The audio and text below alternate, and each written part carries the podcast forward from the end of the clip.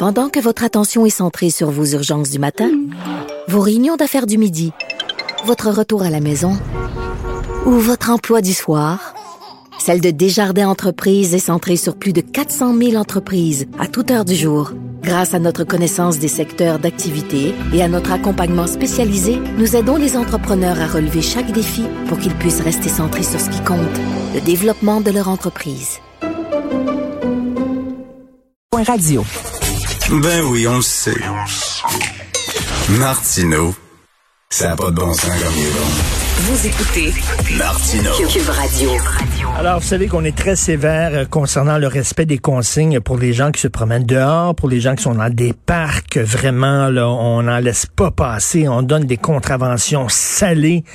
Mais pendant ce temps-là, on fait rien pour la purification d'air dans les écoles et ça traîne ça traîne et il y a beaucoup de gens qui disent qu'est-ce qu'on attend pour agir enfin? Des experts, des, des gens en médecine, des professeurs et tout ça, ça traîne. On va en parler avec Luc Papineau, enseignant de français au secondaire qui a publié euh, quelques ouvrages sur l'éducation. Bonjour Luc. Bonjour Monsieur Martineau. Ça traîne, hein? Vraiment, Ben, hein? Je vais, je vais vous corriger en disant c'est pas vrai qu'on fait rien, mais par contre, on fait pas assez. Oui. Euh, quand on regarde jusqu'à présent, j'ai écouté le point de presse du ministre hier, euh, M. Roberge, il nous dit que 15 000 classes sur 50 000 ont été testées. Et on dirait que son bilan, il arrête là pour l'instant. Il dit, ah, l'année prochaine, on va faire des tests plus fréquents.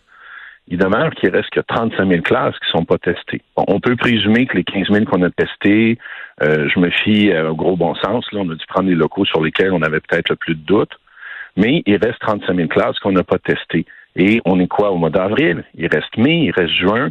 Pourquoi on continue pas puis qu'on se donne pas un échéancier? Parce que pour l'instant, une des difficultés que je vois dans ce que fait le ministre, c'est qu'il n'y a pas d'échéancier. Le ministre de la Santé, M. Dubé, a un échéancier. Le Mm. 24 juin, tous les adultes sont vaccinés. Et il prend les moyens pour y arriver. Et on devrait dire, mettons, à partir de à telle date, toutes les classes ou la majorité des classes vont être inspectées. Et là, non seulement 15 000 ont été euh, analysés, là, on a fait des analyses dans 15 000 classes, mais la moitié de ces 15 000-là ne rencontrent pas les normes du gouvernement. Ben, rencontre pas la cible qui s'est fixée de 1000. Vous savez, là, c'est un peu technique, hein, on parle de 1000 Oui. parties par million, là. Euh, mais disons qu'il rencontre pas le- la cible idéale qui s'est fixée, qui est à 1000. Euh, il, euh, lui, dit on peut aller jusqu'à 1500, peut-être. Mais ce qui m'embête, moi, c'est comme je vous dis, c'est c'est un peu comme les points d'eau. Vous savez, on a eu un problème de plomb dans les écoles. Hmm. On a testé chaque point d'eau pour s'assurer qu'il était conforme. Mais là, c'est comme si on arrivait et on nous disait, bah, les points d'eau, on va en tester euh, le tiers. On peut pas faire ça. Si c'est de la santé publique, on doit tester chaque point d'eau. C'est ce Ben qu'on oui. a fait. Ben, pourquoi on teste pas, on, ne s'assure pas de tester chaque classe? C'est pas comme si on n'avait pas de temps. Parce que c'est euh, c'est la nous. santé, c'est la santé de nos enfants, Oui, oui. c'est la santé des enseignants. Donc, on peut pas dire, bon, écoutez, on en a testé comme ça au hasard, on est allé au hasard. Ben non, chaque classe est importante. Et, et comme je dis, on a mi-juin, mais ce qui est le plus intéressant encore, c'est euh, l'année scolaire est différente de l'année civile. OK? En fin, ben, on va dire juillet où les écoles sont fermées. Pourquoi pas tester chaque classe et faire des correctifs préventifs, parce qu'on ne pourra pas évaluer tout de suite, il n'y a pas d'élèves dedans. Mais pourquoi pas saisir l'occasion de prendre ensuite juillet et août pour faire les correctifs. Les élèves seront pas là, euh, ça sera plus simple. Là, on a l'impression qu'on va lentement. Et, Et- peut-être, est-ce, est-ce qu'il y a péril dans la demeure? Je vais vous dire, je ne le sais pas. Sauf que si on décide qu'on doit tester les classes parce qu'on a un doute, faisons-le correctement. Et M. Papineau, il faut voir aussi dans quelles conditions on a testé les classes. C'est-à-dire que si on teste, on fait un test, pas d'élèves, la classe vide, les fenêtres ouvertes, ben c'est bien sûr qu'on va avoir des meilleurs résultats qu'avec Ouais. les fenêtres fermées puis la classe pleine. Mais on n'a pas fait ça, je vous rassure tout de suite. Par contre, c'est vrai que les protocoles ont été contestés par bien des gens. Euh, au niveau, mettons, justement, d'ouvrir les fenêtres, pas ouvrir les fenêtres, euh, quel moment on a pris? Vous savez, si on teste, euh, parce que c'est ma compréhension, là, on a surtout testé le matin, si j'ai bien compris. Ben, si on teste le matin, c'est sûr que euh, euh, c'est pas que je testais à la fin de la journée, par exemple. Ensuite, il y a eu l'idée des fenêtres ouvertes qui a soulevé tout un débat. Le ministre a dit, mais vous savez, dans les écoles, on laisse toujours les fenêtres ouvertes dans les classes, même en hiver. on a un sacré problème d'étanchéité énergétique si on fait ça dans un premier temps. Il se base sur son expérience, c'est peut-être vrai. Mmh. il y a 17 ans d'enseignement dans son école. moi, mon expérience est différente. L'hiver, les élèves gèlent ils nous le disent. Hum. Et même actuellement, laisser moins maintenant, mais laisser des fenêtres ouvertes, ça a été un défi parce qu'il y a des élèves qui disaient j'ai trop froid, je veux fermer, je veux qu'on ferme la fenêtre. Et, et euh, c'est pas toutes les écoles qui ont des fenêtres qui ouvrent? Ah ben c'est pas toutes les écoles non plus. Euh, on peut penser à certaines écoles à Montréal qui ont des meurtrières. Donc là, on se base sur ce qu'on appelle la ventilation euh, mécanique, si j'ai bien compris. Donc c'est le système de ventilation. Et même dans une école où il y a des fenêtres, c'est pas tous les locaux qui ont des fenêtres de toute façon. Donc, on, devrait, on devrait tester chaque classe. Est-ce que vous pensez qu'un bras de fer entre la santé publique et le ministre de l'Éducation, que la santé publique euh, euh, prend ça peut-être plus au sérieux que le ministre de l'Éducation? Je, je, peux pas dire que le ministre de l'Éducation prend pas au sérieux. Euh, hmm. par contre, euh, il est clair que la santé publique, écoutez, moi j'ai été très surpris de voir la santé publique aller dans les médias puis dire, écoutez, le ministre emploie le mot valider parce qu'on avait des tests puis des protocoles, puis le ministre a dit nos, nos tests, nos protocoles sont validés par la santé publique. Et de voir la santé publique euh, sortir dans les médias pour dire non, ça n'a pas été validé, euh, c'est très rare. Que je, je, crois même jamais avoir vu la santé publique faire une telle démarche, disons. Euh, les tests n'ont mm. pas été validés. La santé publique a été consultée, elle a émis des commentaires. Euh, le ministre en a tenu compte. C'est ça la réalité. Employer le mot validé, c'est pas un débat sémantique. C'est chaque mot est important. Et c'est sûr que on, sent un tiraillement.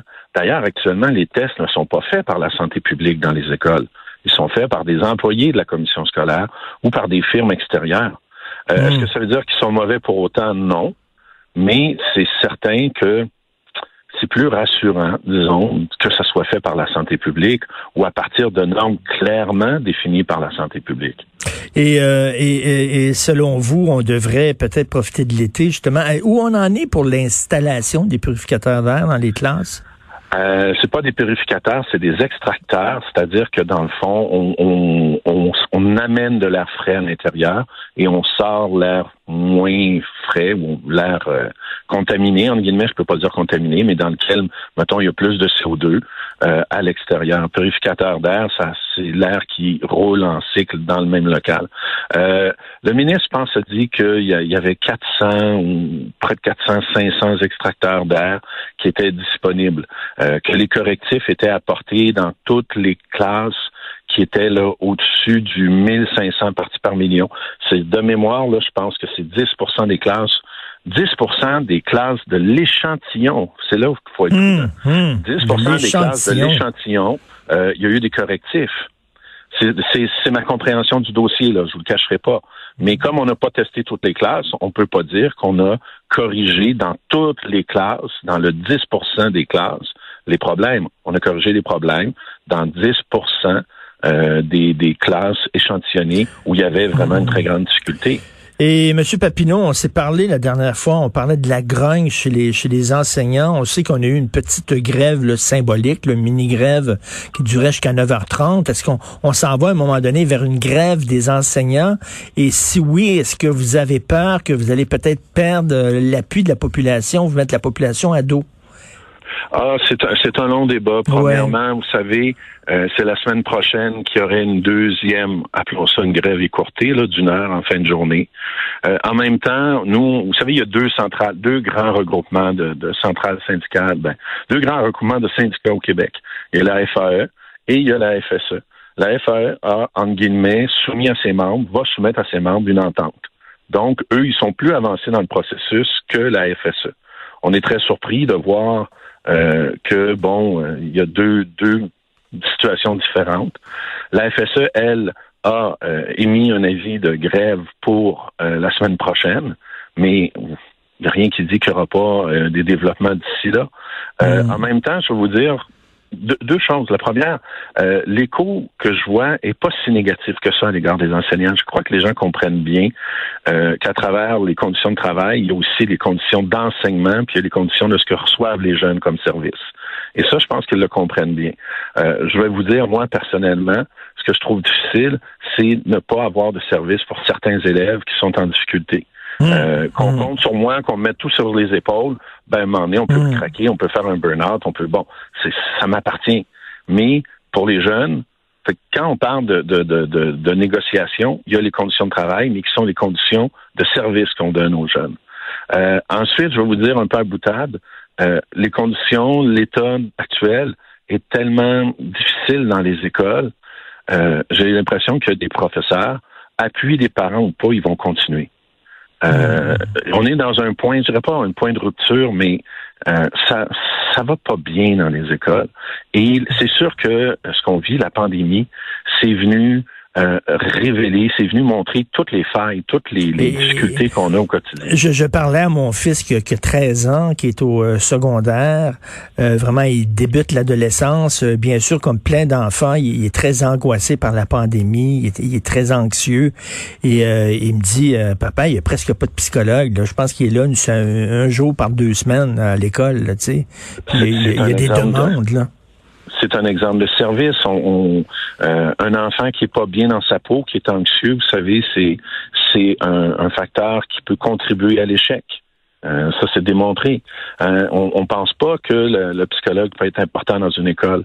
On, pense beaucoup à des orthopédagogues, etc., etc. Mais ça aussi, il en manque.